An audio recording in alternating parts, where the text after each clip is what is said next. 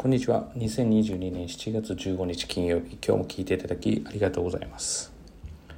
えー、あなたの高校、えー、大学、えー、もしくは、え何を目的にそれを今目的目標にしていますか、えこれがですね、やはり一番こう物事を考えていく上では大事です。優先すべき順位が何なのか。例えばそれがスポーツなんであればまあ、当然スポーツを第一優先にとって、まあ、全てをうまく生かすっていうことは、まあ、当然ながら物理的にもなかなか難しいということがありますから、えー、例えば、まあ、何かわからないものに対して不安やイライラがあったりとかこう心が落ち着かない状況の場合は意外にその目的目標に対して、えー、と何を優先してどういうことができるのかっていうことを考えることが大事です。ただし、えー、他人、えー、他人というのは、まあ、自分の親族であったとしても自分でない人のことに関しての、えー、悩みに関しては、えー、基本的には、えー、解決は難しいです。ですからもうこれは自分が変わるしかないっていうところだと思います。だから我が子であればやっぱり我が子が、えーとまあ、こういう、まあ、A という状況、まあ、あまり良くない状況である時に不安や心配まあそれはまああるとは思うんですけれども、まあ、ただそれを、えー、解決しようと思うと、まあ、当然自分のことではないわけですからなかなか難しいわけですよね。ただそういう時もどうやったらじゃあその一個ずつ整理をして何を要は目標としてそれを解決するのか、まあ、ただただ自分の不安だけなんだったらそれをどう解消していくのかっていうことを考えると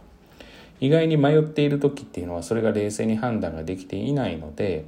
あのそれを冷静に判断すると不安とかは消えるというふうに私は思っています。ですから結構そこはあの子どもたちにも聞きます。何をどうするのっていうようなこととかを聞いてえー、どこを焦点として解決して焦点を絞って解決していくのかっていうことを考えたりしています。皆さんもですね是非迷われた方は一個ずつ冷静にまあその場合ってやっぱり人に聞いてもらうっていうのは結構大事かなっていうふうには思っています。だから私自身も私自身でこうまあ紐が絡まった時っていうのはまあ、当然それをほどくために、え聞いてもらってアウトプットをしてっていうことはありますのでで意外にアウトプットをするとあの結構すぐにほどけたりします。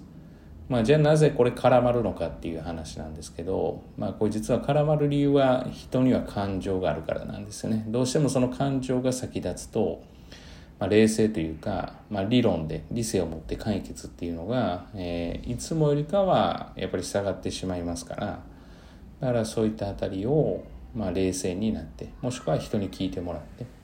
解決するっていうのはどうかなと思います。大学受験なんかでもそうです何が本来したいことなのかって見ていくと意外にそれだけで文系理系っていうのが決められたりっていうのがあるのでまあぜひぜひですね。まあ高校選びもそうです。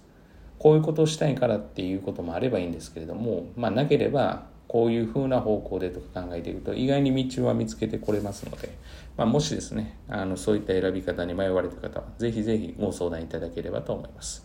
えー、今日も聞いていただきありがとうございました。皆様にとっていい一日となることを願いまして、